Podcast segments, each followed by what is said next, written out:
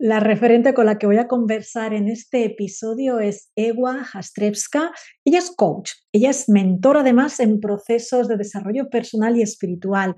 También es conferenciante y escritora sobre temas de espiritualidad, de visión aural y también de desarrollo del potencial humano. Durante las últimas cuatro décadas ha investigado, explorado y profundizado en el misterioso mundo de las capacidades extrasensoriales. Ella cree y demuestra cada día que las cualidades extrasensoriales están dormidas en cada uno de nosotros y que está al alcance de nuestras manos activarlas. Es precisamente lo que enseña en su academia INTG. Durante la charla de hoy hemos hablado de tanques y de conexiones neuronales, de cómo hablar de temas complejos, científicos y en los que realmente muchas personas no creen. También de cómo mantener tu identidad a la hora de comunicar y de lo fácil que es dejarse llevar por las tendencias cuando expresamos o nos comunicamos sobre según qué temas. Una de las cosas que más me gustan de Ewa es que es directa, que es concreta y muy, muy clara, que a la hora de expresarse va al grano, pone ejemplos concretos y tiene muy claro lo que quiere decir y además lo dice sin rodeos aunque ella confiesa, y también lo vas a ver en esta entrevista, que tiene muchísimo que contar, muchas anécdotas, mucha experiencia y mucho conocimiento que compartir. Con lo cual, pues nos ha hecho corta la entrevista, que seguramente va a haber otra donde vamos a seguir charlando de muchas más cosas. Pero por ahora te dejo con la charla que hemos tenido y en la que estoy convencida que vas a descubrir muchísimas cosas sobre cómo comunicar de una manera más clara y conectada, siendo fiel a ti misma, siendo fiel a ti mismo. Te dejo con nuestra charla.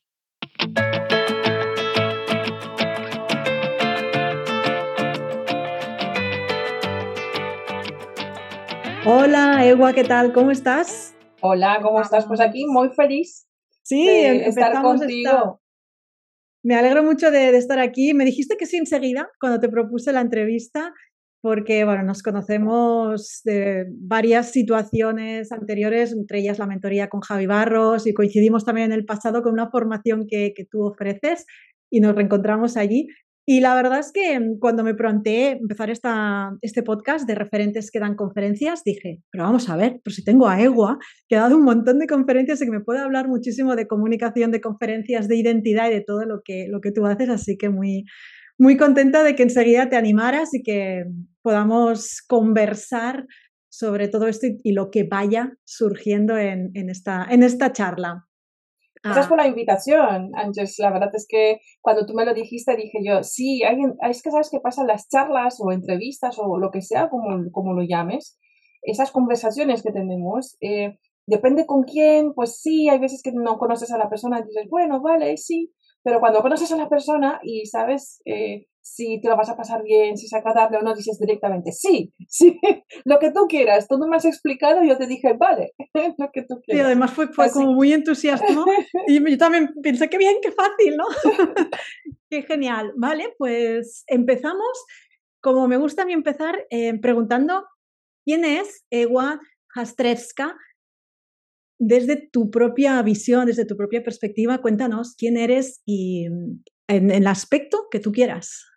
Oh, wow, me lo has dejado difícil, porque eso en el aspecto que tú quieras, esa coletilla que me acabas de hacer es como, uff, eh, eh, claro, el, speech es como muy diferente, ¿no? Yo principalmente, pues mira, voy a empezar por ahí. Soy una apasionada de helados. me encantan los helados y la nieve.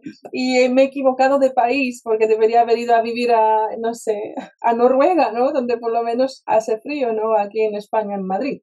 Pero el caso es que principalmente soy una persona que le encanta compartir lo que sabe eh, respecto a lo que son las capacidades extrasensoriales, porque yo lo vivo muy desde pequeñita, eh, creo que es una persona que ha encontrado y que tiene la suerte de estar en su camino, en su propósito, en, ese, en esa cosa que, que ha venido a ser, que lo tengo muy claro, y principalmente pues soy una persona que sigue aprendiendo, soy una persona que la verdad es que me dicen no tienes pelos en la lengua, es verdad.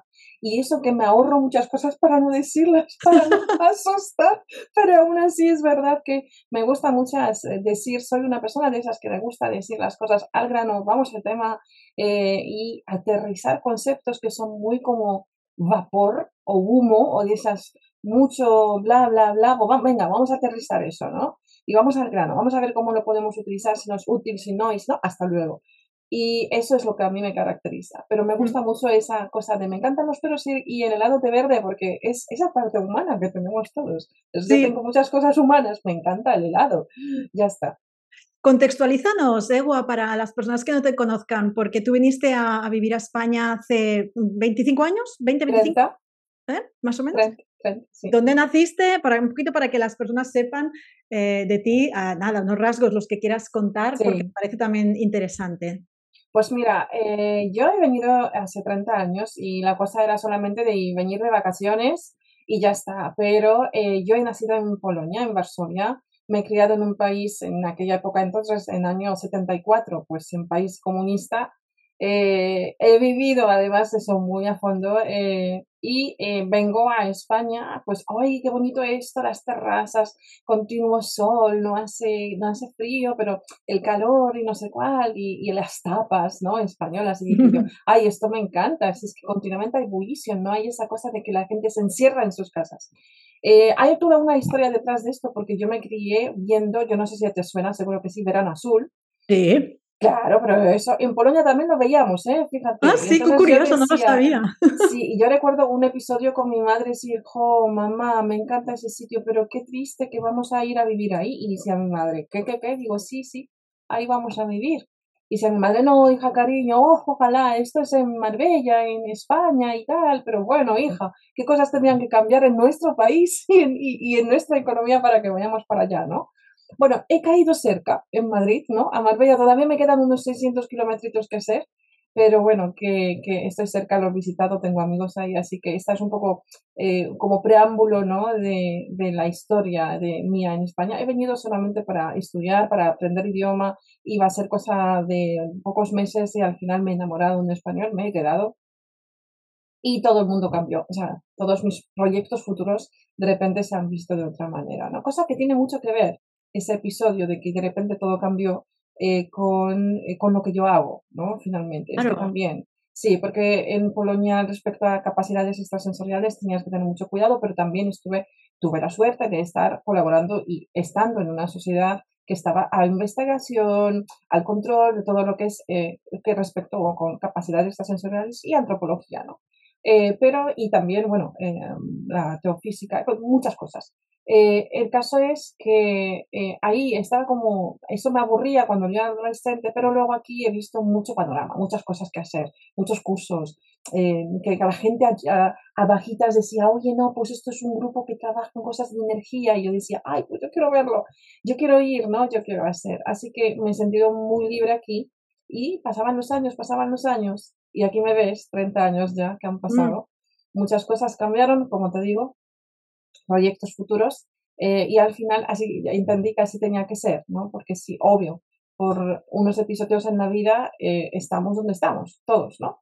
Eh, así que dije, hey, todo me hace sentido de por qué aquí, por qué no en otro país, porque también estuve en Estados Unidos, pero por qué finalmente en España. Entonces dije, ok. Entonces, ese es un poco así de pronto, ¿no? De, de una rapidez de contar un poco mi vida, pero yo me crié en Varsovia, en Polonia, en, tiempos, pues eso, imagínate, ¿no? Toda la época de comunismo, de caída del muro de Berlín y bla, bla, bla, y todo eso. Y luego ya eh, me quedé en España durante muchos años sin ir y yo ya luego empecé a viajar a, Polonia. Así que esa es la historia mía de viajera, ¿no? De extranjera. Muy bien. Eh, a mí hay una cosa que siempre me, me, ha llamado la atención y de hecho no te lo he preguntado nunca, pero voy a aprovechar para preguntar muchas cosas que es precisamente eso, una, una niña en un entorno eh, como, como Varsovia, con lo que nos has eh, contextualizado, y que tiene estas capacidades, estas cualidades extrasensoriales y que, por lo que has explicado, ¿no? ya en un momento determinado salieron y las, ¿no? lo comentaste con tal soltura, decir, vamos a vivir en España o voy a vivir en España, ¿no? que fue como algo que viste clarísimamente, fue probablemente una, ¿no? una pincelada de lo que ya había ahí en, en, en EGUA.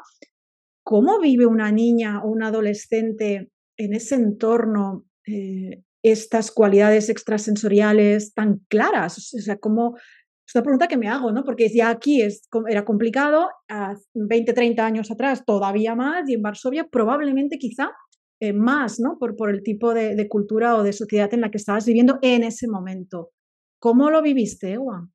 Pues mira, de niña y adolescentes eran completamente dos etapas diferentes. De niña era como un poco más complejo por eh, que mantengo la capacidad de visión neural cuando nazco.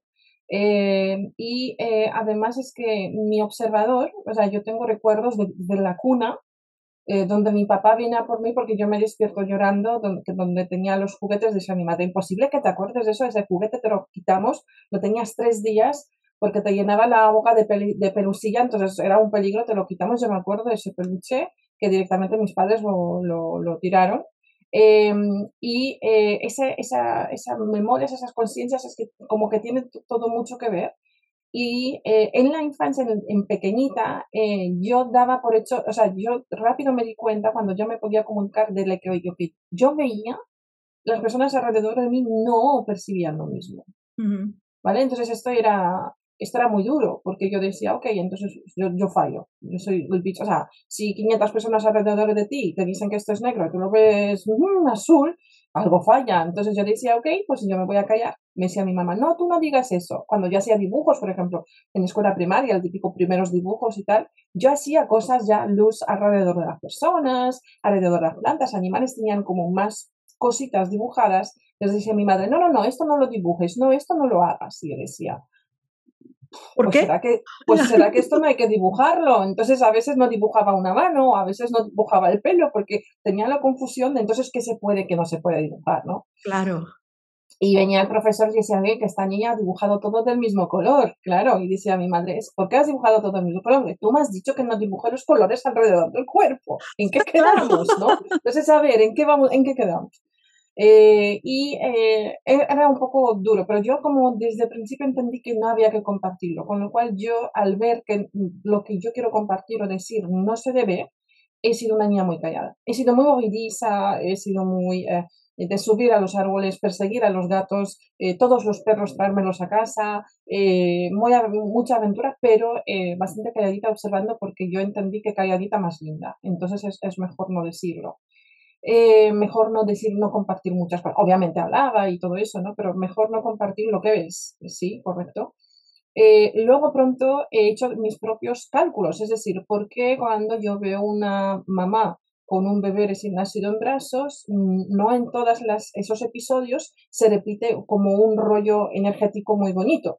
Sino al contrario, hay unas cosas ahí que se ven enseguida muy oscuras, ¿no? Entonces yo tenía que hacer cuando todo el mundo, ay, qué bonito esto, qué tal, y se acercaban al bebé, yo veía que ese bebé como que sus energías como se, cerraban porque no querían percibirlas, veía muchas cosas, ¿no? Entonces me tenía que hacer mi propio juego de prueba y error. Y que ha sido muy castigador hasta muchos años después, eh, donde con 16 años encuentro a través de la asociación, la sociedad, perdón, eh, encuentro que sí hay personas igual que yo que también perciben visión natural. Con lo cual, no ha sido todo un camino de rosas, pero tampoco me ha pesado, ¿sabes? Yo como niña tenía otras cosas que descubrir. Sí estaba como descubriendo por qué yo veo esto, o sea, por qué se ve esto negro y esto se ve así, por qué aquí se ve como una energía que sale, aquí como que entra. Sí tenía curiosidades para observarlo, eh, pero me castigaba mucho diciendo, no, no, esto es incorrecto, esto cállate, no digas nada y ve hasta que eh, finalmente lo estuve compartiendo, obviamente, con alguna amiga de, de adolescencia. De la adolescencia también pasaron muchas otras cosas más. Eh, ese episodio que yo te cuento, de que yo tenía claro de que voy a vivir en algún sitio así fuera caliente, eh, con casitas blancas, tejados así, eh, playa y, y, palmeras, ¿no? O sea que en Polonia no existe. Eh, era eh, como, no era, yo no era consciente de que yo veía algún futuro, simplemente era como, no, no, ahí vamos a vivir, no, no, no, no vamos a ir. sí, sí, es como tú, es un asunto y realmente sabes que esto no va, o por ejemplo mi madre, no, no, vamos, mamá, ¿dónde vacaciones este año dónde vamos a ir? Vamos a ir a la finca de tu padrino. Y yo decía, no, no, no, vamos a ir.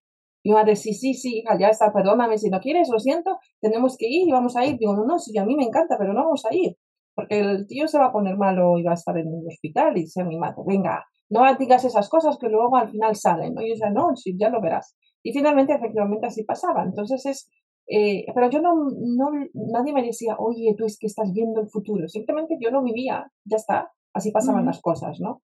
Eh, y muchos otros episodios más de, de, también de futuro. O sea, lo de los episodios de futuro es una cosa también constante que yo veo. Eh, hay un, estímulo y es un estímulo muy neuronal que lo implica, que eso es lo que yo justamente lo hago en la academia donde aplico a los alumnos ejercicios, eh, que es, fíjate cómo es que las personas que tienen una cierta mm, desesperanza o tristeza o, un anhelo de algo, echar algo de menos, están más propensos a soñar con episodio de esa preocupación, llámese positiva o, negativa, su resolución, ¿no? Pero que están más propensos a, ahí está su foco, su atención, con lo cual el cerebro antes o después te va a dar la respuesta.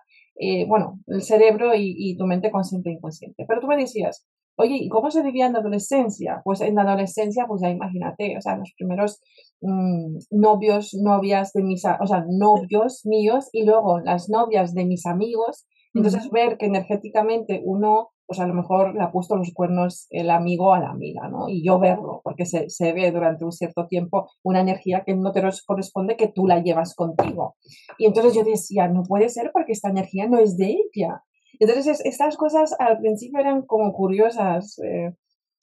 Aquí quizás eh, lo más interesante es que tú dices, oye, pues es que en aquella época no se podía hablar mucho de este tema, solamente en círculos de amigos. Polonia no es un sitio muy encerrado eso, porque ha habido muchos científicos, o sea, muchos científicos, ha habido mucho enfoque muy, um, eh, muy serio respecto a lo que es el mundo de las sanaciones o el mundo de la telepatía o el mundo de, incluso te diría, a cultos y ritos de diferente índole, ¿no? Entonces no ha sido como, ah, venga, vamos a ponernos a quemar velas, no, estas cosas las hacían eh, pues con, sabiéndolas, ¿no? O sea, lo que hacen, a lo que se dedican y qué, eh, qué investigaciones van a hacer. Em, pero sí, eh, en el mundo comunista, y además mi madre siendo política, yo tenía que andar con mucho cuidado de no dar la nota eh, de no dar la cara, decir cállate, no, no levantes, o sea, que no se te vea. Eh, mantén perfil bajo mejor porque si no me haces a mí el conflicto, ¿no? Yo soy tu madre, entonces no queremos problemas. Entonces ya entendía que no podía. Eh, y luego es verdad que como adolescente, pues yo quería vivir la vida de adolescente, de tener un novio, de salir, de divertirme, esas cosas como que no me llamaban mucho la atención, ¿no? Eh, y luego ya cuando vine a España, entonces ya sí empecé a un poco indagar más por eso de las noches sin dormir o las noches saliendo, cosas de esas que van un poco más. Eh, esto ha sido un sin parar. Entonces, eh, en diferentes épocas ha sido más durillo o menos durillo. Y yo te diría que quizás más durillo ha sido en la infancia. Cuando uno se desarrolla necesita tener una ayuda de alguien de no, eso lo que estás viendo no es nada malo, no es nada raro no es nada conflictivo, no te preocupes, tú lo ves muy negro, pero no te preocupes que esto no ocurre. Pero claro, tienes que tener a alguien, tus padres no saben indicarte eso, tus padres no te pueden apoyar en eso, ¿no? De ahí a que mí mucho enfoque de que ojalá en un futuro eh, en los colegios o los padres tengan un mínimo de conciencia de que cuando tengan un hijo que diga, mamá, es que veo esto, papá, veo lo otro, es que me pasa esto, que puedan indicar a, a su hijo, atención, atención, que no me refiero a esos padres que inclusive casi que obligan a sus hijos a decir cosas que ni siquiera el hijo ve o siente. De esos ah. muchos niños que salen ahora de, que es que mi hijo, fíjate, eh, qué curioso, aquí en Instagram poniéndolo y tal, mi hijo eh, ve las vidas, no, se acuerda de vidas pasadas. Digo, ah, este niño, ¿cómo se nota que tiene un vocabulario muy ah, intoxicado por lo que la mamá ve, las películas que ha visto, algún contenido que ha oído en el colegio, entonces no todo esto anda así. Además, muchas de las percepciones, no muchas, pero o sea, muchas, a ver, no muchas, pero unas 15, 20 percepciones extrasensoriales, no sé si son muchas o no, depende para quién, se pueden ver a nivel único en sus sistemas de energía si realmente los tienes o no. Entonces, mm. hay veces que la gente dice, es que yo tengo, hago esto. Mm, vale. no sé si bueno, vale, venga, va, sí. Eh, así que bueno, em, es un poco, fíjate, mm, todavía llega gente a mí, porque probablemente tú dices, oye, has tenido algunas complicaciones. Sí, han, sido muchas historias, o sea, muchas, muchas anécdotas que podría contarte miles. Eh, recientemente he colaborado en un libro que es eh, Líderes que Inspiran eh, y ha sido la neurociencia aplicada al desarrollo personal. Y ahí me han, pedido si puedo escribir un capítulo desde justo de cómo yo aplico la neurociencia dentro de, de las capacidades extrasensoriales que enseño, ¿no? Y digo, ay, es que no tengo, me faltan hojas. Tenía que reducir la mitad de contenido. Yo decía, pensaba que voy a tener un problema para escribir, resultó ser que no, que tenía que reducir la mitad. Digo, no, no puedo. Eh, y el caso es que son muchas cosas, eh, como por ejemplo recuerdo eh, un tanque, un tanque militar aparcado ¿sabes? Enfrente, en la calle, enfrente de mi casa em, y, con la, ¿cómo se llama? El tubo, ¿cómo se llama el tubo del tanque? Como el cañón, ¿no? Sería el cañón. El cañón apuntando a mis ventanas. Entonces ha sido como, eh, uff, eh, yo, lo, yo, em, mi interés ahí era más de que si voy a ir al colegio o no. Porque era, no voy a ir hoy al colegio y mi madre toda preocupada con mi padre, mandándole a la tienda, ve a comprar, ve a hacer esto, a ver qué encuentras. En aquella época nada, en la tienda, eh, vinagre. Y recuerdo que se derramó el vinagre en la cocina. Eh, y ese recuerdo de eh, cuando el camión se mueve, el camión se mueve, el tanque, perdón, se mueve, hace un ruido así como muy, ¿cómo te digo? Como muy, muy afinado, que hasta es para los oídos muy desagradable. Y entonces es, yo lo tengo muy asociado con el olor a vinagre que se derramó en la cocina, ¿no? Ah, claro, claro. porque fueron los dos episodios juntos. Entonces, fíjate que yo ahora cuando huelo a vinagre directamente, mis oídos hacen esa, esa cosa de... Se cierran, ¿no? Hacen como esa, ese gesto de protección, ¿no? Cuando veo una película o lo que sea, justamente, y oigo ese sonido, Em, digo, directamente voy a ese mm, sabor, ese olor a vinagre que, me acuerdo. Y eso tiene mucho que ver con capacidades sensoriales, porque fíjate, nuestro cerebro hace ese enganche, lo que guarda continuamente lo que nosotros perseguimos a lo largo de nuestra vida, y aunque tú hoy no te acuerdes, tú crees que no te acuerdas, tú crees que no tienes capacidades, tú crees que nunca nada, pero realmente sí están ahí guardaditas de cuando eras chiquitita, de las percepciones que tenías. Entonces, es, ahí es donde en ese libro eh, explico un poco ¿no? esas un montón de historias, anécdotas que me han pasado desde en la infancia y en la adolescencia y de mayor también. Han mm. sido muchas las anécdotas, ¿no? De las cosas que tú ves que están ocurriendo, etcétera, etcétera. Así que son mucho que podría comentar. Dos cosas que me he ido apuntando aquí, que me iban saliendo ideas. Sabes que a mí, bueno, que sepáis que tanto Egua como yo no sabemos lo que va a durar esta entrevista porque las dos nos gusta hablar y desplegamos y somos de tener muchas ideas y conectar muchas ideas. Así que ya aviso de que aquí nos vamos a dejar llevar. Y mientras ella explicaba, me venían ahí como dos ideas que quería comentar contigo, Egua. Una, bueno, apuntar que ya desde muy pequeña con, ¿no? con, esa mirada y esa observadora que había, ya investigaba. O sea que a mí me parece como muy interesante esta faceta tuya que, que la he podido ver también eh, ahora cuando te he conocido, que siempre estás investigando, probando, experimentando, o sea, que es algo que es muy innato en, en ti y que ya de pequeñita cuentas, ¿no? Como decías, bueno, mis padres me dicen que esto no lo diga, pero yo lo veo, bueno, pues no lo digo, pero ya estabas ahí como atenta a todas estas cosas que, que tú percibías, veías y que, y que los demás a lo mejor pues no, y, lo, lo, ibas investigando, ¿no? Lo ibas testeando de alguna forma y confirmando. Y dos, me parece algo muy interesante porque comentas y, este silencio de esta niña callada que decía, por no molestar, mejor no explico, no digo. Además, con tu madre, que tenía un cargo público, que tenía que vigilar el doble, ¿no? Eh, quizá porque había una exposición mayor, ¿no? ¿Cómo, ¿Cómo esto ah, incide o afecta a nivel comunicativo? Me lo llevo a ti, pero incluso también lo traslado a las personas, ¿no? Mi historia también pasa un poco por aquí, por, por callar, por no molestar, por no decir, con lo cual te quedas en un ámbito como muy, muy privado, incluso tu familia hay cosas que ni siquiera llega a conocer que en otros casos, pues a lo mejor las personas explican y tú no, y, y eso incide en la manera en la que nos comunicamos. En tu caso, esta identidad, ¿no? O esta, o esta niña callada realmente después da un vuelco y habla, y habla, y habla, y habla, y como, comunica, y como decías al principio, soy una persona que necesito y me gusta compartir todo lo que aprendo, ¿no? hubo ahí un, un cambio, una evolución, un crecimiento que, que, bueno, las personas al final tenemos esos procesos, ¿no? No sé cómo lo ves tú, porque yo creo que esto es algo, en tu caso es muy, muy concreto, muy claro, con una temática además, eh, pues delicada, ¿no? Porque no todo el mundo la entiende, pero sí que es algo que compartimos muchas personas, ¿no? Esa infancia o esos momentos de nuestra vida en los que quizá no hemos podido hablar o no nos hemos atrevido por lo que sea, y ha habido un cierre a nivel comunicativo, ¿no? De quiénes somos. Eh, a mí me afectó, o sea, al mundo comunicativo, em, yo em, la verdad es que juego con, con, varias cosas que tienen mucho que ver, porque aquí son dos cosas. Uno, hablar de temas que son complejos, Sí, y que todo, el mundo cree, porque hay gente que ni siquiera cree que, lo que tú dices existe. Entonces tú estás ahí una hora produciéndose sobre algo, sobre una persona que cree que no existe, ¿no?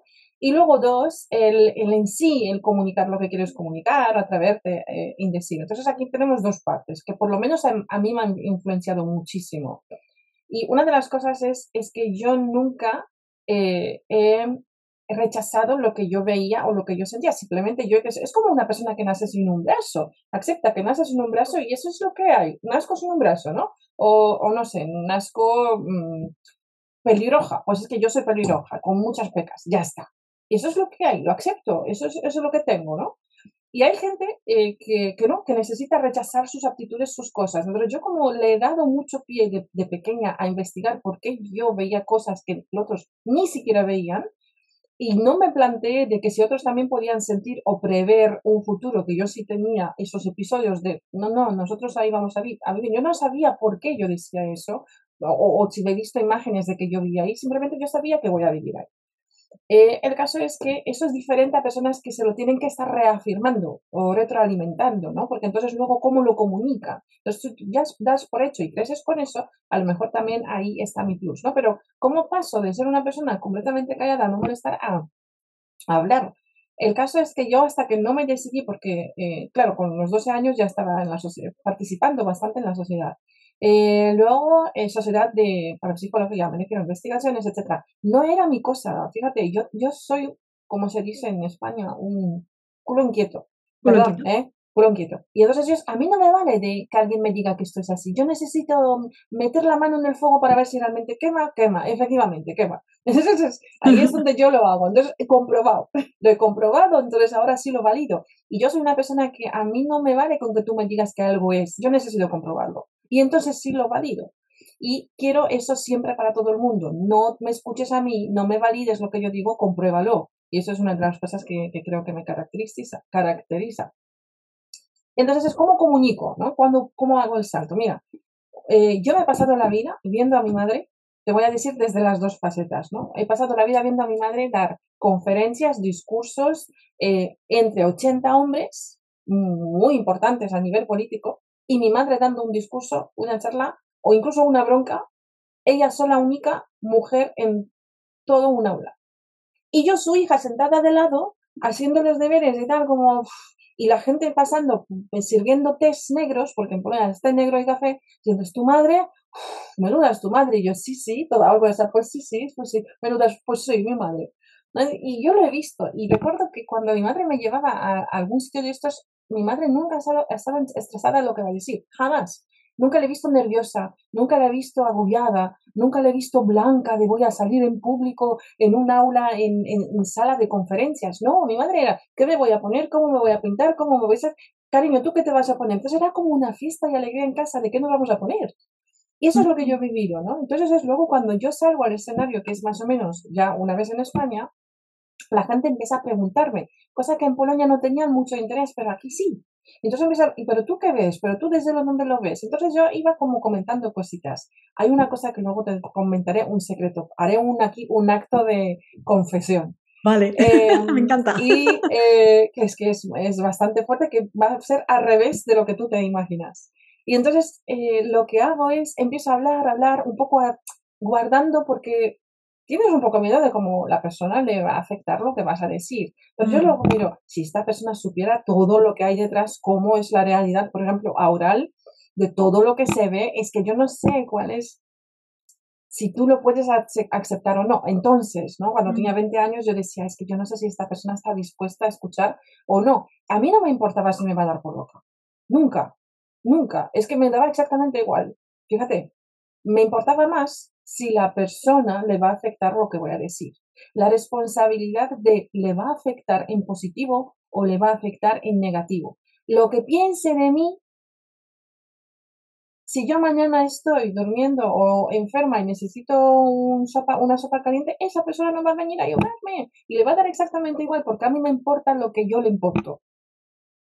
Eso no debería ocurrir nunca, ¿no? Entonces es una de las primeras eh, entrevistas que a mí me piden eh, para un programa de radio eh, y además era en polaco traducido a ruso hace muchísimos años y yo llamaba a mi mamá y, ay, entonces tenía un novio español pero que su familia política no sabía nada de esto. Entonces tú fíjate, yo vengo y entonces directamente estoy fuera de mi círculo cercano, ¿no? Con lo cual ya no me tengo que enfrentar de que se entera a lo mejor, luego van a reírse de mi madre en la calle o de mi padre le va a enseñar con el dedo o mi hermana le van a decir de reírse de ella que tiene una hermana rara ¿sí? Pero ya no tengo esa, esa, esa cosa adicional de la responsabilidad hacia los míos, con lo cual esa vergüenza de lo que diré se baja un poco ese nivel de, de ese estrés que vas a vivir. Claro. Y entonces yo empiezo a hablar, empiezo a hablar y, y ahí es donde surge de, mamá, mira, entonces me he dado cuenta que yo llamé a mi madre para darle, para que ella me dé un consentimiento si yo puedo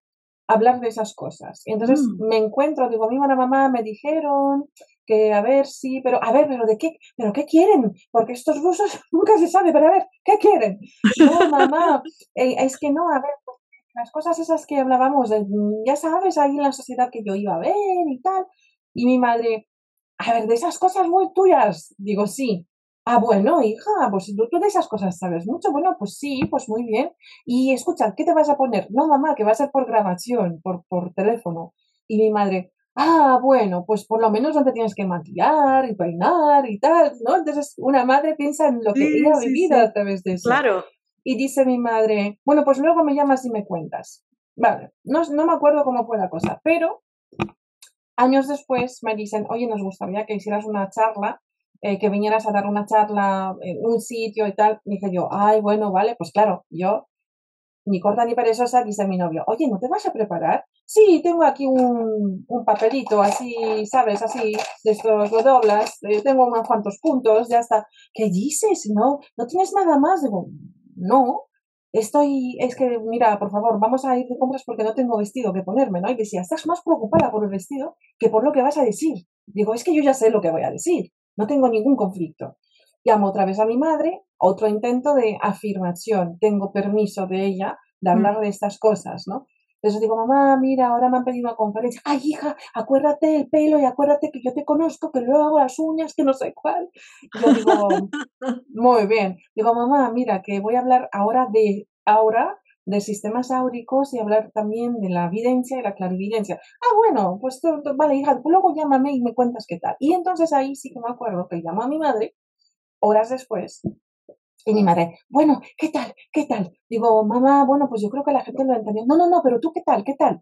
Y yo, mamá, que te digo que yo creo que la gente eh, se ha acercado a mí, me han puesto a preguntarme porque tienen dudas, porque a ver si puedo hablar con ellos. No, pero tú, ¿qué tal? ¿Qué tal? Y yo digo, hay algo que yo no me comunico con mi madre, Mm. porque yo le estoy diciendo cosas y ella me está preguntando, ¿qué tal? ¿Qué tal? Y yo le estoy contestando, ¿qué tal?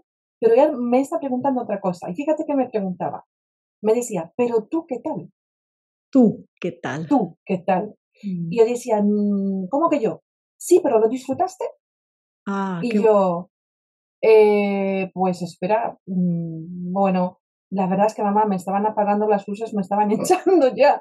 Y decía mi madre, ah, pues eso es normal. Digo, ¿por qué? Y sé, pues que mira, hija, cuando alguien sabe de lo que habla, porque es, lo conoce el tema, lo tiene muy metido en su sangre y sabe lo que es, y cuando le apasiona el tema, te echan de la sala. Te echan, te falta, te, te falta tiempo. Mm. Eso que te dicen, oye, ya haces una hora que vamos a hablar. Si quieres, yo te ayudo con los temas. No, no, si yo no tengo un problema, a mí me tienes que callar. Sí, Porque a mí, a, mí, a mí me falta el tiempo para explicar las cosas, porque yo siempre pienso y esto y otro. Entonces ahí es un, uno de los temas de, del plus, ¿no? Lo disfrutaste. Y luego eh, hay otra cosa que yo mucho hago, que pensando ahora en la comunicación, ¿no? Que es tu tema, eh, de no tengo, eh, no tengo, nunca tuve miedo a la cara de salir a hablar en público. Siempre tuve la responsabilidad, porque es una responsabilidad. Pero ¿cuál es la responsabilidad? Y entonces yo siempre he dicho, no entiendo cuál es la diferencia de salir a hablar en público delante de 100, 10.000, 100.000 personas ¿Y cuál es la diferencia de sentarse con dos colegas en un restaurante y hablarles de lo mismo? Es que no hay ninguna diferencia. Y la gente dice, sí, sí, sí, la cantidad de gente. Pero eso qué tiene que ver con el mensaje que yo doy? Nada. Mi mensaje va a ser el mismo para una, dos, tres, cien o cien mil. Entonces, la responsabilidad es, ¿cuál es? Si yo doy mensaje todo lo que yo sé, si intento explicarlo todo lo que yo sé, desde todo lo que yo sé y buenamente como yo sé, porque no doy a más, me tendré que tomar una cierta responsabilidad que a esa persona le llegue, que lo pueda entender, que voy a tomarme mm, el permiso de pensar que tiene siete años y voy a intentar explicárselo, ¿sí? Pero si a una persona de esas 100.000 le puedo ayudar, le puedo mover el corazón, aunque sea con una sola frase dentro de esa una hora que voy a decir, yo me doy más que satisfecha. Y entonces aquí va otra de mi madre, esa fue cuando ya empecé yo a preguntarla, oye, tú cuando dabas conferencias y cuando hacías estas cosas y no sé qué, y dijo, eh, al final, para cortarte un poco el cuento, eh, dijo mi madre, mira, ¿sabes qué? Eh, realmente aquí la historia es que tú empezarás a exigirte en las conferencias cuando no sepas cuál es tu límite, hasta dónde quieres llegar. Y digo, ah, ¿cómo? ¿Cómo? ¿Hasta dónde quiero yo llegar? No, pues yo quiero que la gente recoja mi mensaje, eh, también quiero que ellos sepan que yo sé de esto. obvio, yo vivo de esto, también trabajo ahora, ahora. Vivo de esto, trabajo de esto, eso es mi, es mi único ingreso que yo tengo, me dedico 100% a todo esto.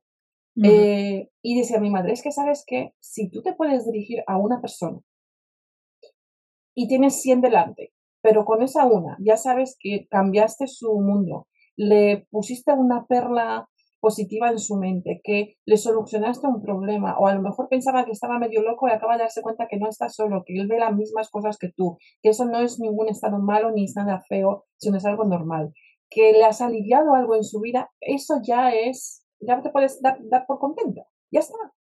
A no ser que tú te quieras exigir más y decir, no, no, no, yo quiero dejar a toda esta gente contenta. No, escúchame, a lo mejor te estás exigiendo demasiado. Mm. Entonces, la ligereza de donde yo voy del mensaje es una persona le ha valido después de un YouTube o lo que sea, una persona me pone excelente, jo, es que me ha encantado tu mensaje, ya está. Yo ya no tengo más preocupación, ya tengo uno que le ha servido me ha servido mi tiempo, ha valido la pena, una hora, esta media hora de ilusión que me pongo, que me empeino, que me maquillo, que esto se me ha quedado heredado ya, ¿no? Eh, y ya está. Y yo no tengo conflicto de equivocarme al hablar. Hablo muchos idiomas que me equivoco, lo más normal del mundo. Es más, si me equivoco en un idioma, aunque sea el mío, también es normal porque nuestra mente va a una velocidad. No tengo ningún complejo de eso. No tengo ningún complejo si se me queda la garganta seca, agarrar un vaso de agua al beber en medio plena conferencia. No me importa para nada. Eh, no pasa nada si se apaga la luz, se me cae algo, lo, lo aprovecho para... Es que, ¿sabes? Somos humanos todos y las cosas pasan. Entonces, es, no somos robots ni siquiera robots son perfectos, que van a salir a hablar todo perfecto, lo van a dejar todo perfecto. Entonces yo creo que nosotros somos precisamente perfectos por aceptar que somos imperfectos. Pero las personas que no pueden aceptar que son humanos, ahí son lo que sufren. Y entonces es, aquí solamente quiero acabar con el mensaje de, la, de mm, lo complicado de mi mensaje, porque yo no hablo de cualquier cosa. Mm, de eso también quería hablar contigo, porque además de todo lo que has dicho, que me parece clave, o sea, clave lo que acabas de decir, estoy 100% de acuerdo con todo. Aquí está otra de las cosas que yo quería profundizar. Es que además estamos hablando de una temática que es compleja porque es científica, porque utiliza unos términos científicos, porque además habla de algo que no se ve, que, ha tardado años en, ponerse eh, eh, o hacerse público, más, o menos público. Todavía hay mucha gente que no acepta y, eso requiere todavía mucho más rigor. Yo sé que tú eres muy, muy rigurosa, o sea que cuéntanos, porque también en esta perspectiva, Ewa, como decías, o sea, no breve, no, tira, tira. porque creo que hay una, hay una dificultad que te entiendan. Bueno, luego hablamos de otro tema que también me interesa, ¿no? De cuando hay rechazo, cómo, cómo lo, lo, afrontas tú o cómo lo gestionas, ¿no? Pero sobre todo las personas que sí que van abiertas a escuchar, ¿no? Cómo trasladar todo eso que tienes en tu mente desde la parte científica, cómo aterrizarlo, cómo hacerlo concreto, cómo lo haces, esa dificultad de traducir el mensaje de tu mente a palabras que se entiendan y que las entienda un niño, como decías, de, siete años, ¿no? Pues eh, mira, como em, empecemos que el mensaje es complicado, o sea, el de lo que de lo que hablo, pero es igualmente de complicado como si sale un físico mm, de líquidos y empieza a hablarte de física nuclear. Mm. ¿Correcto? Entonces, ¿de qué dependerá el mensaje? Del vocabulario que tú utilices y cómo sabrás el, ubicar el problema de no entendimiento de la otra persona. Entonces, ¿de qué hablo yo? De cosas que no son visibles, pero sí son, eh, como te lo diría yo, comprobables. Y que más tengo alumnos en la academia y que más tengo grabados y que más cosas ocurren en la academia, más me corto menos, porque ya es de, oye, es que no son 10 personas, es que no son 100 personas, es que ya no son 500 personas que les pasan cosas, es que ya son más de 2.000 personas que les pasan cosas. Entonces, ven ahora tú y dime, cuál es el número, porque dentro de la, sabes, cuando se hace una investigación, según qué, se, se coge un número de personas concretos, se les hace investigación ¿no? Eh, científica, pero ¿cuál es el número de personas que necesitamos? Porque se acoge 100 personas y de las 100, 20 eh, pues, han aprobado mm, la investigación que cuando se tomaban la pastilla roja, eh, el pelo les crecía y el, el, resto no, ¿no? Pero ¿cuántas personas necesitan? Entonces ya se da por hecho ese número, se extrapola luego a la población, que son millones. Entonces es, ¿cuántas personas necesitas tú de validar cosas que tú no crees? Claro. Ok, entonces es, y ahora yo te digo, oye, y si yo te digo, es que en mi academia 98%, y ahora ya es 99,3% de las personas alcanzan exitosamente capacidades extrasensoriales, y dices tú, o sea que ya no es mm, un tercio de la población, no, no, obviamente no, ¿no? Pero que son muchas personas. Entonces es el mensaje que más yo tengo muestras en la mano, más puedo llegar, ¿no? Para invalidar alguna serie de cosas. Pero ¿cómo lo hacía antes entonces, cuando no tenía una academia detrás? Claro, cuando no podías explicarlo con casos reales o incluso ellos poderlo explicar, ¿no? De mí, me ha ocurrido esto, ¿no? Correcto. Entonces, es, yo lo que contaba era como tenía, eh, tenía mucha investigación detrás, colaborar en diferentes eh, pruebas, cosas, ¿no? De, esos, vamos a hacer un mensaje telepático a un compañero de Francia, o vamos a hacer una visión remota a un sitio tal a ver qué hay en este sitio, ¿no? Entonces es cuando hacíamos esos, para mí eran juegos, para estos señores que tenían 70, 80 años, no eran tan juegos. Eh, entonces es, hacíamos eso. Pero cuando yo ya iba a un speech de explicar las cosas, ¿sabes qué?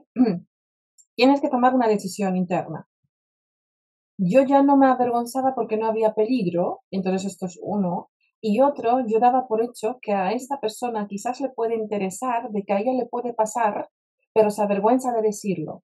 Y entonces es como se avergüenza de decirlo, ya estoy yo aquí afirmando que esto también me pasa a mí eh, y las curiosidades que ocurren de eso desde la seguridad. Obviamente, no vas a salir diciendo sobre la mediunidad que es, puede ser sumamente peligrosa.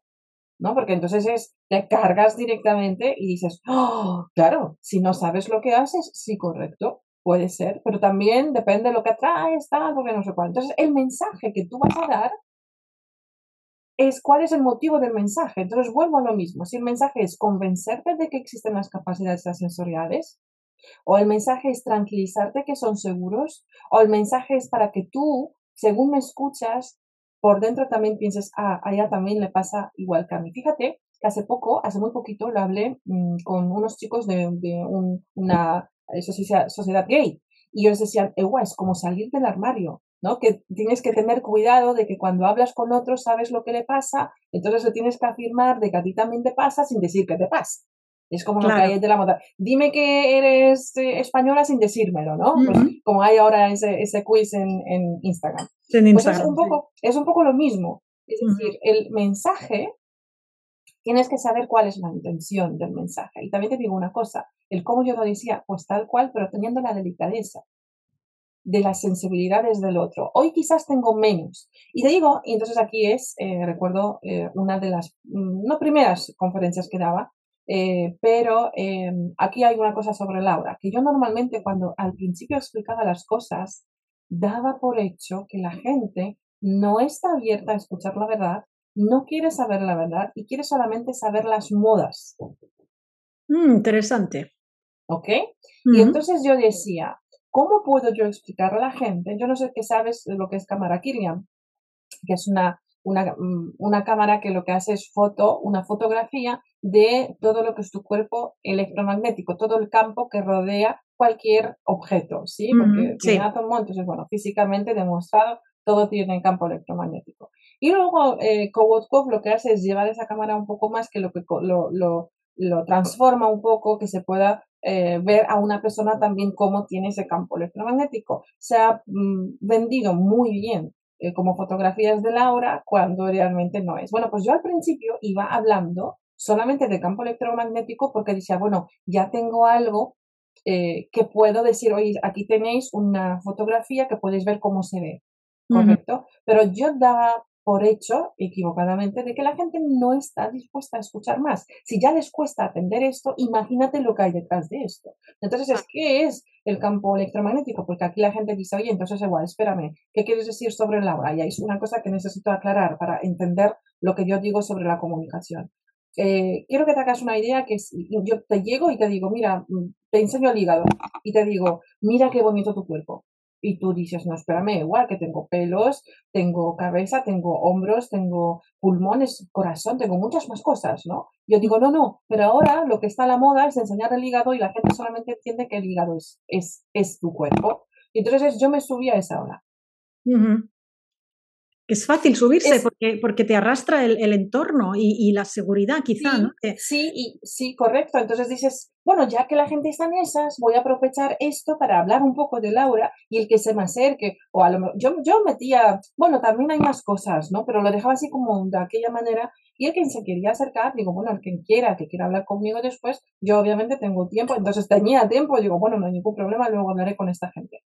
El caso es que en la Asociación Española de Antropología, aquí en, Madrid, hace muchísimos años, eh, Ramos Ferrera, que es, es, lo admiro, no, o sea, lo amo a este hombre, todo lo que él sabe y la humildad que él ha tenido de darme el tortón y decirme, mira, a mí no me las cuelas. Claro, yo, yo debería haber tenido cuidado, ¿no? ¿En dónde lo digo? A mí no me las cueras. Eh, estás hablando de campo electromagnético. Tú sabes perfectamente, que, si ves el aura, sabes que el aura sí no se ve. Yo digo, sí, sí. Y él decía, pues entonces, ¿por qué dices eso? Y mm. tuvimos una conversación eh, donde él me dijo, no tienes por qué hacerlo. Míranos a nosotros, la verdad es que esta asociación es una pasada. Hay, hay personas ahí que saben que, Dios mío, la adoro muchísimo, ahora admiro estas cosas cuando, cuando era pequeña, ¿no? Em, y digo, oye, pues eh, es, efectivamente, si hay personas que son mayores que yo y son capaces de decir las cosas que ven y perciben, yo por qué con mis 20, 30, 40 o 50 años me voy a estar contando para no, decirlo, ¿no? Según te subes a la ola y repites el mismo speech, eh, ves las reacciones de las personas, que se emocionan, que se asustan, que dicen a mí también me pasa, ah, pues eso se puede conseguir con esto, ah, pues esto se puede hacer. Eh, y entonces es cuando les dejas constancia de que eh, efectivamente lo que te pasa, esos pequeños momentos que tú tienes, no es que son pequeños momentos y no van a surgir más, es que son momentos naturales y de hecho de manera natural deberían de ocurrirte más a menudo de lo que tú te crees. Entonces la gente se preocupa. Hoy me ha, pasado una cosa muy rara que yo he visto un futuro sobre una persona que acabo de conocer y es que mm, tengo un escalofrío en vez de, y digo, la gente está loca, en vez de preocuparse de que esto debería ocurrir todos los días a todas horas, ellos se preocupan de que les vuelva a ocurrir. Digo, el mundo, está al revés, ¿no? Le hemos, dado la vuelta. El mundo está al revés, ¿no? Entonces, pero yo eso lo veo. Así que es muy lindo ahora, eh, hoy en día, de llevar un speech a cabo eh, dejando las cosas. Yo siempre tengo esa cosa de ¿qué es, cuál es el mensaje que hoy quiero, quiero dar, mm. ¿no? Digo, ¿y cuál es el extra? Porque yo siempre pongo, eh, sea en Mindalia o sea en YouTube o en cualquier tipo de entrevista, digo, vale, que me pregunten sobre esto, vamos a hablar sobre esto, pero voy a dar una perla. Siempre quiero apoyar algo más, quiero, siempre quiero dar algo que la persona se pueda llevar, que diga, ah, ok, o sea, que esto se puede hacer, ah, ok, o sea, que eso existe, ah, ok, que no estoy solo, ah, ok, que se lleve algo más siempre. De aquí quizás la ansiedad de querer decir cuando me preguntan cosas, y esto, y esto es importante de decir, ay, esto también tengo que añadirlo. Esto no lo puedo explicar sin decirte que esto también existe. Por eso a mí me han echado de, no, no me han echado, ¿no? O sea, lo digo así un poco de broma, pero ya han venido a apagarme las luces en las conferencias y oye, que ya tenemos que cerrar, que nos tenemos que. Eh, porque eh, pues la ansiedad por querer explicar muchas cosas que ves cuando una persona está abierta, ¿no? De querer decirle todo. Hay personas cerradas y, que te hacen un freno y te dicen, no quiero, no, no me digas, no te creo, ¿no? Pero hay personas que están abiertas o se ponen a llorar delante de ti en, en una conferencia. Te cuento una anécdota rápida. Venga, cuenta, cuenta. Eh, que es una conferencia donde yo tengo que explicar las capacidades extrasensoriales y que tengo que explicar también la toxicidad de, de, nuestro cuerpo, cómo influye eso al cerebro y que tiene que derivar una gran cantidad de energía para poder desintoxicar el cuerpo y cómo afecta eso a capacidades extrasensoriales. Entonces, de repente estoy en una conferencia y vienen dos chicos más tarde tarde, llegan tarde, de esos encorbatados, una camisa blanca, muy guapos, todo muy bien, se sientan en la última fila y claro, de repente, una vez sentados, se dan cuenta que yo estoy en la fase donde hablo sobre intestino eh, delgado, intestino grueso, la digestión, la impermeabilidad de intestino, que eso es súper importante. Entonces ellos se miran, hacen, se levantan y se van. Entonces se van a la otra sala y dan vueltas por, por el sitio de sala en sala y de, repente les veo hablando por fuera, por las cristaleras, con, con, el chico de la entrada y dicen, no, no, esta es. Se vuelven a mi sala y ya se quedan. Entonces después llegan y dicen, Claro, nosotros hemos venido a escuchar cosas sobre capacidades sensoriales y nos encontramos con un speech sobre intestino grueso. Entonces, de repente hemos dicho, nos hemos equivocado completamente de sala. Y aquí es la importancia de lo que quieres decir de vez en cuando. Entonces, eh, es de vez en cuando que entre tu charla de lo que digas remetas de por qué esto se liga con, con lo que hemos venido a hablar. ¿Por qué te estoy hablando ahora mismo de este momento? Aunque tú veas que las personas han venido desde el principio y se van a quedar hasta el final, pero repetir eso es bueno. Y eso es, fíjate, un truco que yo utilizo mucho también, porque los vídeos que nosotros grabamos luego lo ponemos, hay gente que a lo mejor se adelanta, ¿no? Y dice, venga, voy a ver más adelante, o, lo para, o no se acuerda de lo que ha pasado porque han tenido una llamada y de repente dicen, espérame, hace cinco minutos la persona estaba hablando de capacidades y ahora está hablando de intestino grueso, ¿no? Entonces, ¿qué ha pasado? Ya estoy yo aquí para ocuparme de, ese tema. Así que eh, en lo que es la comunicación me han pasado tantas cosas. Sí, sí, sí. Una cosa que también tengo que decir, que es verdad que ahora Ewa ha dicho que cuando le dan cancha, cuando le dejan espacio, ella tira, tira y habla y habla, pero también tiene la capacidad que, que lo ha demostrado, sobre todo en las entrevistas, bueno, las charlas y conferencias que das en Mindalia, de ajustarte al tiempo. O sea, tú te ajustas al tiempo aunque tengas que doblar la velocidad a la que hablas, pero te ajustas para poder decir todo lo que tienes que decir. Y eso es algo que, lo hemos comentado en, privado, ¿no? Que a veces Ewa me decía, no, sé si se entiende, no se entiende, porque me da la sensación de que me dejo cosas. Y siempre le he dicho, digo, no, no, o sea, se entiende perfectamente. Si escucháis alguna de, de sus conferencias, que que tiene muchísimas y habla a fondo de, de esto y de, y demás cosas que también podemos comentar sobre la espiritualidad, cómo se enfoca ahora. Realmente que son 35 minutos, Ewa, más o menos, ¿no? 35, 40. es que, ¿sabes qué pasa? Que te dan a menudo para un temazo. Que, eh, eh, escúchame, es que tú tienes que elegir el tema en que si tema va a ser muy light, que yo para hacer un tema bla bla blue, mantequilla mantecada, para eso no, no salgo. O sea, porque es como que ensuciar mi, mi, propio tiempo y el respeto que yo tengo por mi tiempo y por, por, mis valores. Entonces es para eso no salgo. Ya que salgo, salgo. Entonces es, ya que tengo que salir, pues salgo. Pero claro, es media horita y en media horita es que mientras arrancas, mientras te presentas, mientras... Ya. Entonces me mm. da solamente lo mínimo de tiempo para poder decir en 35 minutos en las cosas súper importantes, básicas sobre capacidades extrasensoriales y que yo no sé cuál es el público. Y al final dices, ostras, es que 35 chimpum clavados y, y, bien. Y bien, sí, sí, sí. Y, lo, das todos los puntos, resumes, haces la conclusión, por si se han perdido a mitad de camino, les vuelves a hacer un resumen de lo que has explicado. O sea que sintetizas de una manera brutal y además das una información muy práctica y muy aterrizada, que es otra de las cosas, que no te vas por las ramas. Es decir, todo lleva a, una conclusión, a un, ¿no? ahora cuando explicabas todas las historias que explicabas de tu madre, al final venían con un aprendizaje, con esa perlita que querías dejar, ¿no? El mensaje, el, a mí me he quedado también mucho con, con la preocupación, o más que la preocupación, no quiero utilizar esta palabra, me he equivocado, es el foco y la dirección puesta en la otra persona, no tanto en yo voy a hacerlo bien, sino en yo ya tengo la información, sé cuál es el mensaje, me siento a saber qué quiero comunicar, pero después mi foco está en la otra persona, en no ofenderla, en a ver cómo lo digo para que lo entienda, en ser delicada o en ser directa, que también lo has dicho. Que Uy, delicado. Mm. Muy directa, en para no confundir. Ewa yo creo que tiene por bandera en su comunicación ser sintética, explicarlo todo bien, pero además también no confundir, no entrar en la confusión ni generar más ruido en las personas que preguntan sobre eh, estos temas eh, que, ya, que ya trata y, de esas capacidades extrasensoriales que ella controla y que domina desde hace tantos años. ¿no? Entonces, ahí sí que eres súper directa, o sea, es algo muy, muy, muy... Mm, bueno, en las, las sesiones privadas, que conmigo he tenido la suerte de que me has dedicado una, pero en la parte pública también. O sea, es que vamos al grano, vamos directos, no vamos a marear. Oye, ¿sabes qué? Yo no sé si lo delicado ser delicado va muy, muy, muy, muy conjuntamente con ser directo, porque a veces no te permite. Tienes que, a veces tienes que elegir ser directo, pero sin hacer daño, sin causar, no sé, sí, Pero em, ser dedicado a lo mejor luego puedes recoger, porque a veces hay preguntas de gente que viene a hacer preguntas, ostras, es que yo me imagino esa de capacidades extrasensoriales, para mí no fue así, pero normalmente para mi público es como una cosa muy íntima, una cosa muy... Eh, muy discreta. Ellos, son, ellos lo tienen callado, muy privado, muy, muy adentro y dicen, no puedo decir que veo cosas o no puedo decir que siento un futuro, no puedo decir que yo presiento que esta persona no me vale porque mi familia, en mi trabajo se van a reír. Entonces eh, yo eh, acojo eso como realmente un trauma de las personas cuando realmente es su naturaleza, es decir, el mundo está al revés. Nosotros no conocemos nuestra propia naturaleza de lo que somos capaces, ¿no?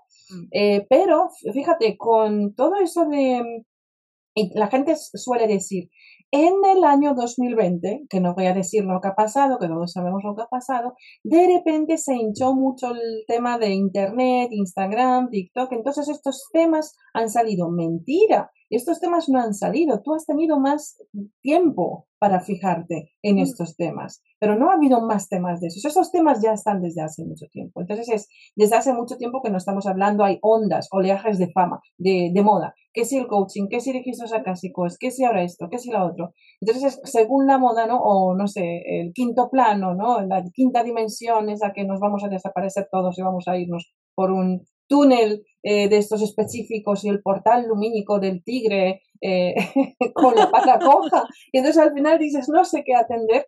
Intentamos, yo intento por todo lo que puedo ser eh, delicada, pero también directa. Y si tengo que mm. elegir no ser delicada y para ser directa, elijo ser directa. yo elijo ser directa. Si tengo que tomar decisión en algún momento de lo que voy a decir, prefiero ser directa a ser, directa y a lo mejor no muy delicada, la verdad, elijo eso. Cuando te has encontrado, que no sé si te lo has encontrado, ¿eh? ¿te has encontrado alguna persona muy escéptica o incluso, no sé si en redes o en, tus conferencias has podido encontrarte con alguien que hace las preguntas eh, no incómodas, que eso está bien, no, las preguntas un poco eh, hirientes o para atacar o quizá, no sé si te has encontrado con situaciones de los llamados haters o personas que, que critican no de una manera constructiva, como se suele decir, ¿no? De, ahí entrar en un diálogo de, bueno, a ver, demuéstramelo, ¿no? Que puede ser enriquecedor, sino que van a atacar más. No sé si te lo has encontrado, pero en esas situaciones, ¿cómo, cómo te sientes? ¿Cómo reaccionas si ha sido, si ha sido así? ¿Cómo lo has gestionado eh, en, en, la conferencia, en Instagram o sobre, sobre, todo en los directos? Yo me voy un poco más a la situación en directo, ¿no? De esa pregunta que va a atacar y dices, bueno, mm, aquí, ¿cómo, cómo lo gestiono esto? ¿no? Atención a lo que te voy a contestar, agárrate. ¿Tú me ves una persona que es fácil de intimidar? Porque no, es fácil. Entonces, ¿qué pasa? Que yo creo que la gente no se atreve. Pero en los directos, cuando han, venido, yo he tenido la suerte que ya han, venido personas ya interesadas en ese tema. Porque claro, ya la conferencia o el tema que vas a exponer ya tiene un título, entonces tú ya sabes a lo que vienes. Sí es cierto que ha venido alguna vez algún acompañante de una persona y ese acompañante dice, bueno, vamos a ver una loca, yo no sé cómo te metes en estos sitios, yo no sé qué, no sé qué, no sé cuántos. Entonces viene este señor y una vez que me ha pasado y me ha puesto una pregunta, bueno, pero ¿usted cree que nosotros vamos a creer esto? Eh, mm. digo, bueno, eh, espero que por su bien que sí. Entonces, yo siempre tengo una, una, hay una cosa que tengo, eh, la heredé por mi padre, que tienes una rapidez de respuesta de pregunta de, a mí me dicen, mm, oye, que, no sé, ahora mismo no se me ocurren ideas, pero bueno, alguien me dice, es que mira que eres de, Mm, de pesada. Y yo, yo contesto, pues sí, gracias, la verdad que sí, y me quedo contenta. Y la persona se queda ella misma en su propio ridiculez de su propio, de propia cosa. Pero, ¿sabes qué? Aceptar a las personas sin ridiculizarlas, entendiendo que tienen un conflicto con eso, también es bueno. Pero lo que me ha pasado es que sí, por ejemplo, poner una publicidad sobre un tema de capacidades sensoriales y que algún señor o una señora te escriba, bueno, bueno, bueno, esto es obra del diablo, porque yo en mi iglesia no sé cuál hablamos en, no sé qué Corintios y no sé cuál y tal, y San Juan de no sé qué y esto no sé cuál. Yo digo, mira, y me, decía mi compañero, un, compañero que trabajaba conmigo en, en la academia, me decía, Ewa, esto está muy mal, ¿qué hacemos con esos comentarios? Digo, maravillosos. Si estos comentarios son los que nos necesitamos, con, comentarios negativos, por favor. Y decía, no entiendo nada, pero ¿por qué quieres comentarios negativos? Digo, mira, la cosa es muy fácil. Cuando tú pones algo y que para ti es verdad y 100 personas lo escuchan dicen, Dios, por fin he encontrado una persona que le pasa lo mismo que a mí, que efectivamente le pasan las mismas cosas. Yo no me atrevo en mi familia, pero ella en su vida sí se atreve. Si viene un señor, tú míralo en, comentarios de, eh, YouTube, si viene un señor, una señora y pone, esto es obra del diablo porque es hija de Satanás. Cuando pone eso, mira cuál es el movimiento psicológico energético de estas personas que te afirmaron y entonces ellas se te ponen a defender. Tú no tienes que hacer nada porque ellos te entienden, vibran con lo que tú dices, les resuena mucho con lo que les ocurre y ya se ocupan ellos desde el anonimato de un YouTube o de una cuenta a defenderte ellos. Entonces dices tú, perfecto, eso es maravilloso. Tiene que haber gente que cree y tiene que haber gente que no cree. Que por cierto, la gente, mucha gente que no cree, luego también se pasan a la cera de creer en eso, ¿no? ellos mismos encierran un temor, entonces es respetable, yo no puedo ir por vida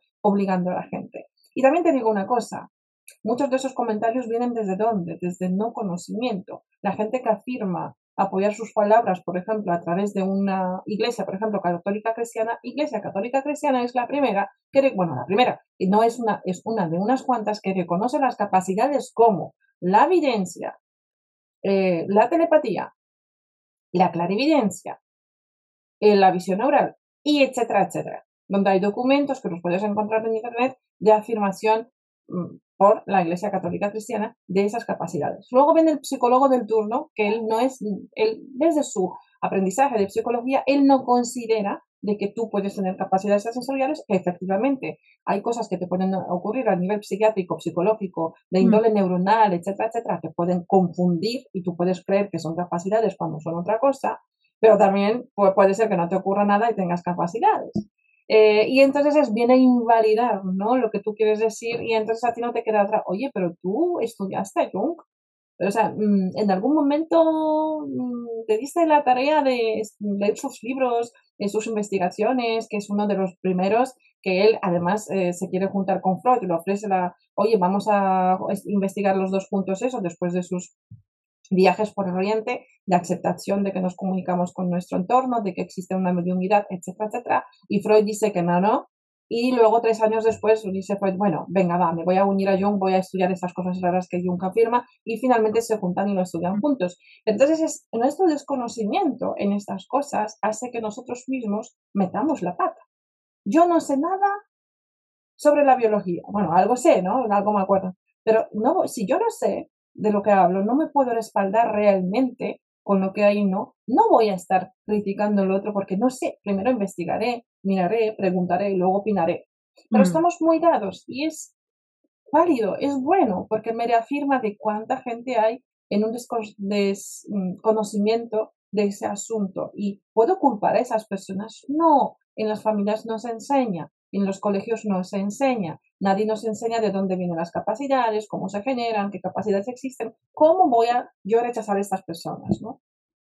De hecho, esto eh, lo enlazo con la, también la, forma que, en la que nos comunicamos ahora y la presión que hay. Parece que todo el mundo estamos obligados y cuando estamos expuestos públicamente o tenemos un negocio donde abrimos, hablamos y nos abrimos a, a diferentes canales comunicativos, parece que tienes que opinar de todo y tienes que opinar rápido.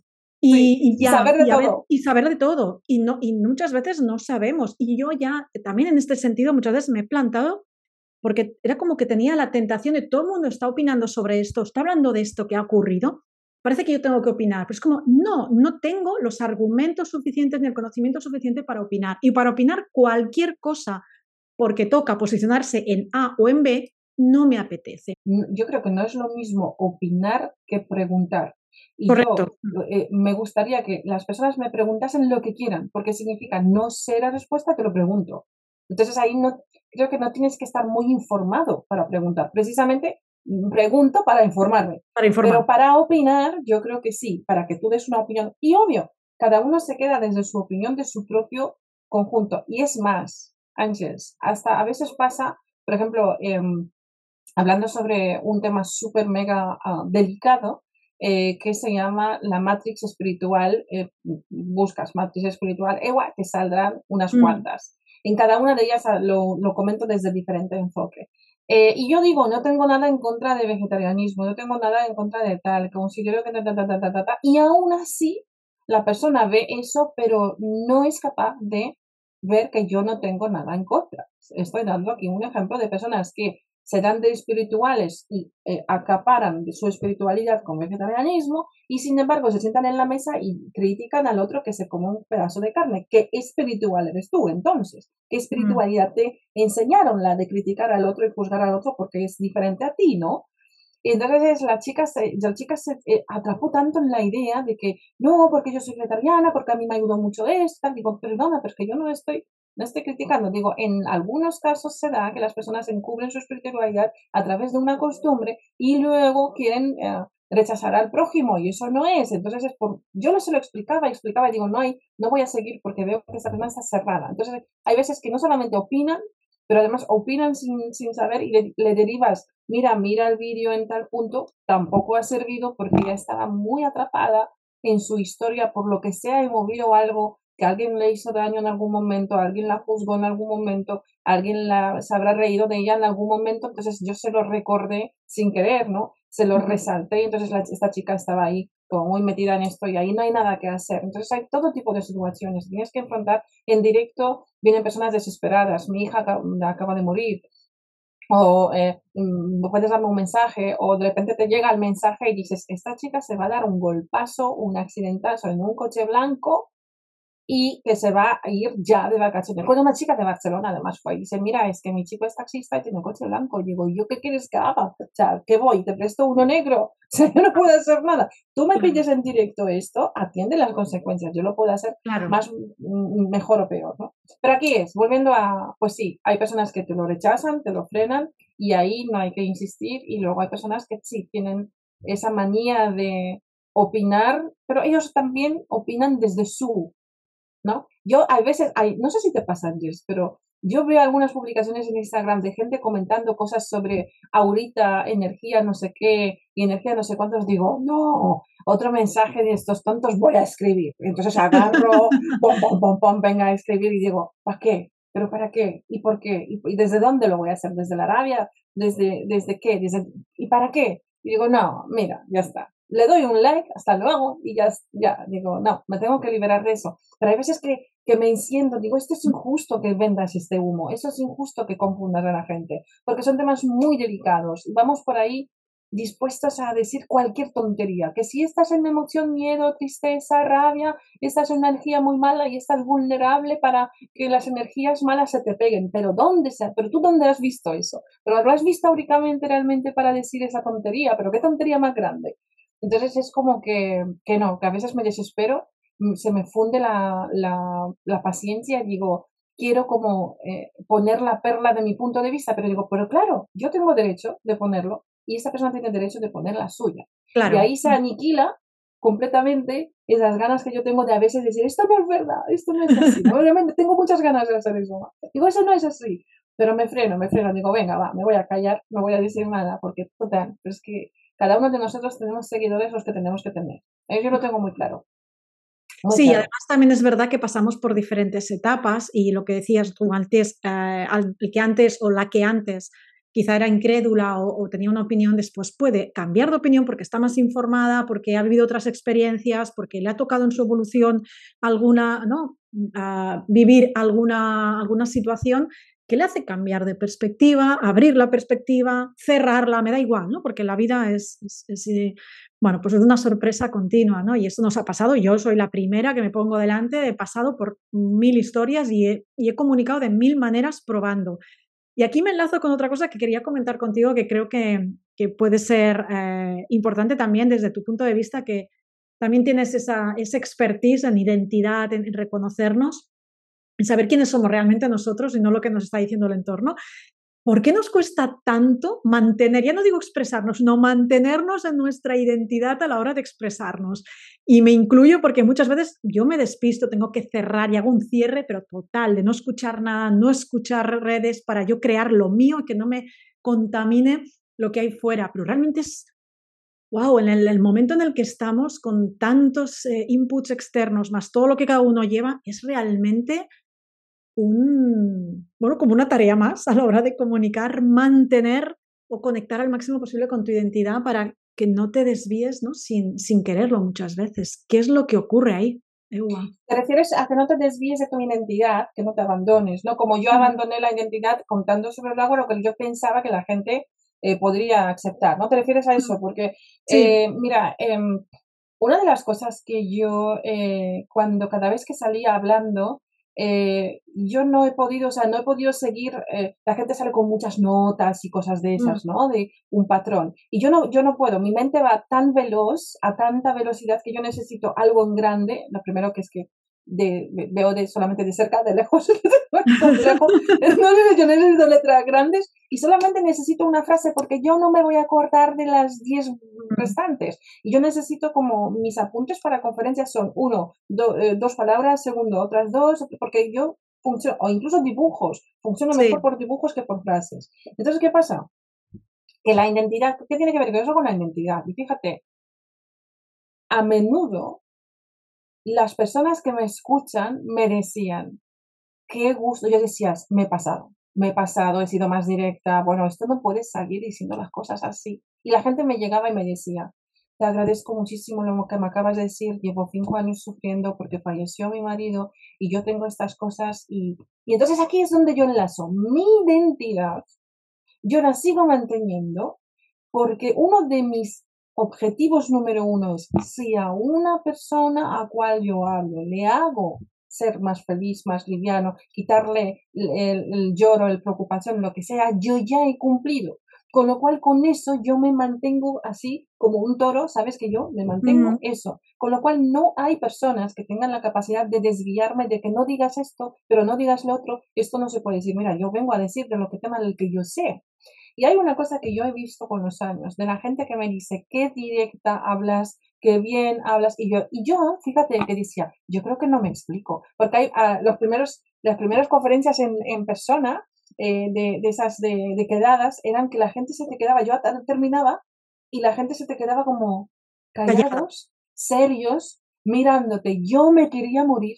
Mm. Porque yo decía, estos no saben, no, no, o sea, no, y de repente cuando ellos ya empezaron a ver de que se ha acabado la cosa, giraban la cabeza, hay tal no sé qué, hay tal no sé cuántos, y ya al rato decían, aplaudían, y yo decía, entonces aplauso es falso, es verdadero, a ver, ¿cómo quedamos? Y entonces empezaban, digo, voy a abrir, digo, voy a abrir si alguien quiere hacer preguntas, y de repente fue mar de manos para arriba que para mí fue como, no tengo tiempo, no, nos van a echar de la sala porque no tenemos tiempo que responder todo el mundo, pero fue como, o sea que hay preguntas, o sea que estáis interesados, o sea que os gusta el tema, ¿no? Y entonces seguimos en la calle hablando, todo, todo.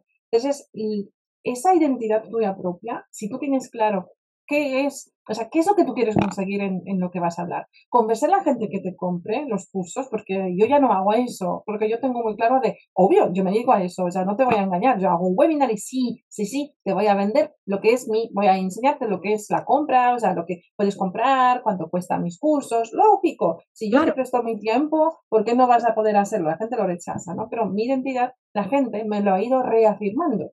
Es decir, tú, eh, tu identidad sale a menudo a flote y la misma gente que te escucha y que te ve te lo retroalimenta y te dice, qué clara eres. Y yo, ¿de verdad que soy clara? ¿De verdad que se me ha entendido? Sí, sí, sí, súper entendido, tía. Vamos, que menudo, menudo carácter. Y yo digo, ¿se me ha entendido de verdad? Porque a lo mejor no, se te ha entendido súper claro. Y yo me he metido en la cabeza en algún momento que a lo mejor no se me entiende.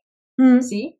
Entonces es, no, súper claro, me ha quedado claro, jolín, qué directa, qué al grano, qué no sé qué. Entonces has dicho, ok, esta soy yo, efectivamente, directa al grano. De hecho, me gusta mucho eh, sentarme cuando veo que la persona está dispuesta de escuchar lo que tengo que decir, voy directa al grano. Si la persona la mm. veo confundida, ay, dispersa, eh, yo ahí me bloqueo y empiezo a, a hablar cien mil cosas extra que no vienen al cuento. Entonces es, qué mejor, qué mejor. Te, te digo también una cosa, cuando no tienes público delante, tienes una cámara y solamente una persona, qué fácil es hablar. Solamente tengo que identificar tus gestos, tu sonrisa, eh, tu afirmación con la cabeza. Entonces, ahí es súper fácil. Ahora, ve y habla delante de 100 personas. Eh, ¿Hay alguna diferencia? Y tú dices, sí. No, No. La gente dirá, sí, sí hay. No hay. La responsabilidad de lo que yo digo, de la información que quiero dar, es la misma si hay una persona, si hay dos, cien o quinientos. Porque si puedo aliviarte algo, o sacarte alguna duda, o dejarte mejor de lo que venías, qué bonito, qué lindo es eso. Eso, mm. eso es, esa es la responsabilidad. No la responsabilidad de lo que dices y transmites, sino la responsabilidad si hay alguien en la sala a quien le has aliviado, has ayudado en algo y te ha comprendido. Esa es la responsabilidad. Y es mucha. Porque cambiar eh, la vida o cambiar de algo o una estructura mental a una persona entre 100, ostras, eh, probablemente a lo mejor le has aliviado a la señora tanto que a lo mejor ya has cambiado el resto de su vida, que ya, ya no llora tanto por lo que ve de su hijo. Y eso da además, increíble. Y estos son los que nos enteramos, de las que luego no, como, ¿no? hay un cambio y quizá no lo cuentan, que esto nunca lo sabremos o, en muchos casos, que también eh, se ha cambiado gracias a una frase o un comentario, a una conferencia, a una palabra y que, que se, ha, se, ha, generado un cambio, una transformación en esa persona. Yo creo, yo creo en eso mucho también y, es algo que a mí también me, me da mucha seguridad y, y, me hace poder comunicar con esa, con esa tranquilidad. Oye, Ewa, que antes nos has dicho, me has dicho que ibas a confesar algo, pero yo creo que no lo has confesado. Sí, sí, lo he confesado. La confesión ¿Cuál era la confesión? La confesión era de que mi speech em, en algún momento me he subido hace muchísimos años a lo que yo consideraba que era la moda. Entonces ah, vale, la que, eh, tengo, sí, era el, el rollito este que había que hablar, entonces yo me he subido a ese speech. Hoy, vamos, me puedes hablar de portales lumínicos, de numerología china y de eh, astros que se ubican de tal manera y es como, sí, sí, muy bonito, pero yo sigo a lo mío porque eh, no puedo, es, es, es engañar. Mm. No, es engañar, es ocultar la verdad.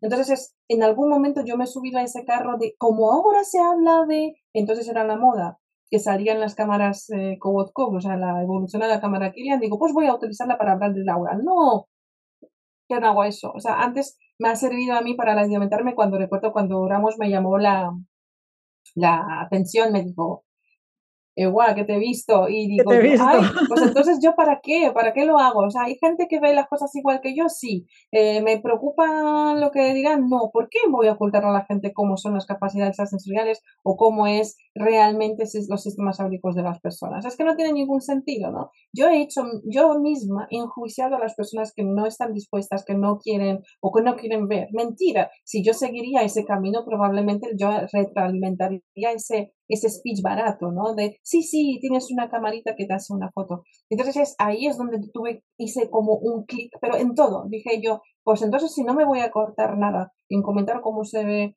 eh, a una persona, realmente con todos sus sistemas, no solamente con el hígado, sino también con el brazo, la mano y la pierna, entonces no me voy a cortar en todo. Voy a contar realmente las cosas como se perciben, tanto en la mediunidad, y mira, también te ganas enemigos, ¿eh? o sea, en tus speech, porque obviamente hay mucha gente que vive de formar, de eh, enseñar o de hacer clases o de hacer sesiones diciendo una cosa y tú luego vas y, a lo mejor dices otra, ¿no? Entonces te ganas unos ciertos enemigos en tu propio gremio, en tu propio, entre tus propios compañeros, ¿no? De lo que tú te dedicas. Pero bueno, mm, que yo tampoco puedo atender eso, ¿me entiendes? Entonces, al final el mensaje es ese. Entonces, yo siempre diría, no jamás te subas al carro de la moda jamás te subas, aunque por mucho que te sirva, que puedes decir, uy, esto me sirve, me voy a subir a eso. Admiremos personas que son auténticas, a las personas que no copian a nadie, porque copiar es muy fácil, pero entonces tú no eres nadie, has cogido algo del otro y lo estás reproduciendo tú, ¿no? Entonces, eh, la importancia de esa, encontrar cuál es tu identidad a través de, de explicar a través de comunicar, a través de lo que tú quieres enseñar o de tu marca que quieres montar, ¿no? Pero ¿cuál es esa identidad? Porque tú, tú eres otra. Igualmente, un panadero se distingue algo del otro panadero, tendrá su otra identidad. ¿Y qué más? Además, si somos personas que nos hablamos a la gente, o sea, que nos hablamos, o sea, que nos comunicamos con los demás, que les hablamos, que les decimos cosas, que queremos transmitir un mensaje, que queremos que sepan A, B, C o D. Todavía ¿no? Que menos que sepas cuál es tu identidad, en qué te diferencias del otro, pero no en tu speech de lo que vas a comentar, sino que, oye, yo quiero unas cosas directas al grano, pues aquí tienes a Ewa. Yo quiero un mensaje directo que me da, aquí tienes a Ewa. Yo quiero algo con lógica, porque tanta espiritualidad confusa de humo y que ya no sé qué atender, que yo no sé tú, Ángeles, pero yo no tengo vida. O sea, si tuviera que atender todas esas cosas, no saldría de casa. Sí, no, no acabaríamos con, sí, con todos los rituales, no, no, la información que tenemos. Sí, sí. Entre la numerología, astrología, yo debería de quedarme en una maleta encerrada y no salir nunca. No tengo tanta vida para seguir a todos estos rollos de ahora, levántate, ahora saluda al sol, ahora no salgas, ahora tienes que hacer... No, no, no, o sea, no, no, no. No, entonces es, eh, realmente me gusta mucho si alguien admira o alguien quiere eso, aquí estoy. Entonces la gente dice, ¿no te preocupa que los clientes se irán o que la gente no te siga? Hace, hace tiempo sí me digo, claro, hay un público, pero luego pienso, es que ese público que necesita un mensaje muy, eh, ¿cómo te lo digo? Muy, muy básico, que realmente no le interesa eh, ver qué hay detrás de las capacidades, cómo son realmente, cómo se utilizan, cómo se activan. Si lo que quieren una varita mágica mm, y ya, eh, no pueden seguir mi curso. O sea, son personas que realmente cuando llegan al curso dicen, acabo de darme cuenta de que yo venía a aprender eh, la evidencia, pero que yo realmente no sabía lo que es evidencia y que yo venía a jugar y aquí veo, voy a tener evidencia de verdad. Voy a ver de verdad si mm, pasará tal cosa, tal cosa, ¿no? Entonces, wow, entonces yo venía a darme una vuelta en un, en un tío vivo y resulta que he entrado en todo un entero parque de atracciones y entonces ahora no sé lo que quiero, dónde quiero ir, ¿no? lo que quiero disfrutar. Eh, pero sí, tienes que estar dispuesto a perder un público, ¿vale? Para, para mm, cerciorarte de que eres profesional y que lo vas a hacer con un público que realmente puede seguirte, que realmente le, encajes. ¿Es importante que un profesor o un maestro le caiga bien a sus alumnos? Pues mira, un, por lo menos eh, el cómo dice y hace las cosas, por lo menos sí. Mm. Yo lo dejaría aquí con este mensaje que has dado contundente de, de, cómo mantener esa identidad, no subirse a, a las modas y, y, ser fiel a uno mismo al final, ¿no? internamente y eso también se nota a la hora de, de comunicar. Muchas gracias por compartirnos todo lo que nos has compartido desde tu perspectiva y además contándonos tu propia experiencia, tu, recorrido como conferenciante, como comunicadora, desde pequeñita hasta, hasta ahora que, sigues con, con, tus conferencias, con tu escuela y, con todo lo que, lo que ofreces también en mentorías individuales. Gracias, Eva. Ángeles, gracias por la invitación, me lo he pasado muy bien. A mí me dejas y seguimos. Eh, igual hacemos otro. No, no, no. Oye, que me ofreces y voy. Seguro que sí, dentro de unos meses hablamos de, más cosas como el poder personal y varias cosas que tú y yo hemos hablado y que para mí también son importantes y también inciden en cómo nos expresamos hacia, hacia afuera. Así que quedamos para otra, para otra sesión. Gracias, Ángeles, por tu tiempo y por tu amabilidad y por esas preguntas que todavía nadie me ha hecho. Fíjate, así que me lo he pasado pipa eh, y gracias por darme eh, pues, oportunidad de eh, un poco exponerme ¿no? y contar un poquito cosas más privadas de mí misma y de cómo soy yo. Así que gracias. Gracias a ti. Espero que hayas disfrutado de esta conversación. Yo me lo he pasado en grande. Siempre es un placer escucharla, ver de qué manera comenta, expresa su opinión y sus experiencias EWA cuando habla tanto de comunicación como de capacidades extrasensoriales. Si quieres saber más sobre ella, lo que hace, escucharla en esas conferencias de las que hemos hablado, te dejo justo debajo del episodio los enlaces para que puedas conocerla y ver más sobre todo lo que hace. Y si quieres estar al día y quieres seguir escuchando más entrevistas, recuerda seguir este podcast, ser referente donde vamos a seguir hablando con más personas interesantes que tienen mucho que decir de lo que ellas hacen y comunican en su sector. Nos vemos en el próximo episodio.